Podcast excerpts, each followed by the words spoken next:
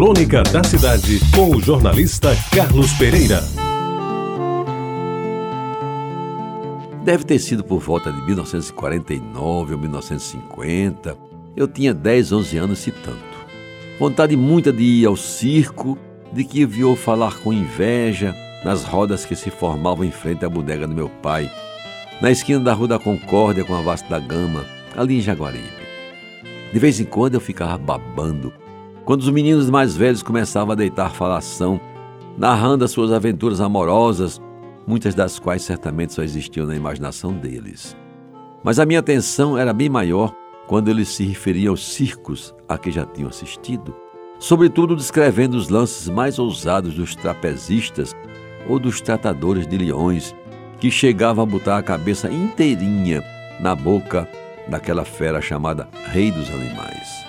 Meus amigos, como a entrada do circo era cara e a gente não tinha dinheiro, ficava esperando que um dia a situação melhorasse e se pudesse ir ao circo, nem que fosse pro puleiro.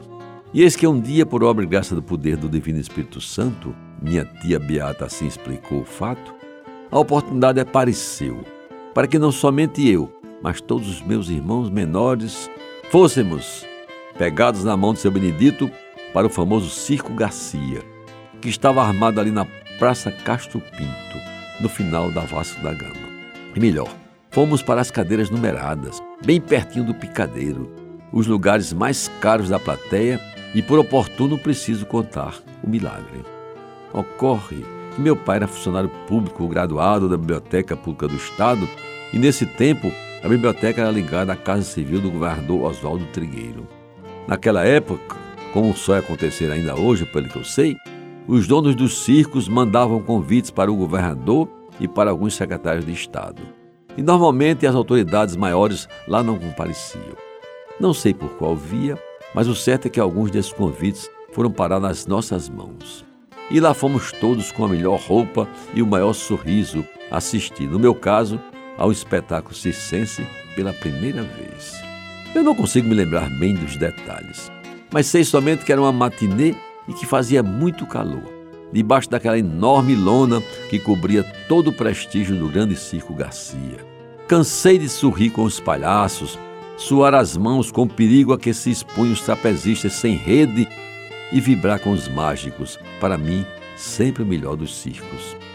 Gostei muito da minha primeira ida ao circo.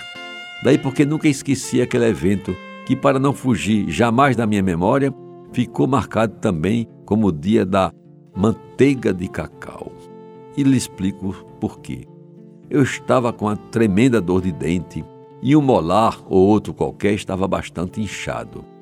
Para não deixar de ir ao circo, minha mãe passou pomada de cacau e me deu um tablete inteiro para eu usar durante o espetáculo.